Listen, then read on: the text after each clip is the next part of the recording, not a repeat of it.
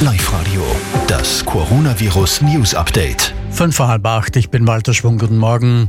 Die Föstalpine meldet Kurzarbeit an. 20.000 Mitarbeiter betrifft das in ganz Europa. Die Ausfälle in der Automobil-, Luftfahrt- und Maschinenbauindustrie sind der Grund.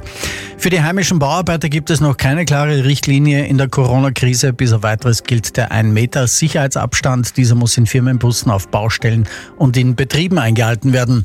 Und die deutsche Kanzlerin Angela Merkel hat sich nicht mit dem Coronavirus infiziert. Ein erster Test war negativ. Allerdings steht Merkel weiter unter Quarantäne und wird noch mehrmals getestet.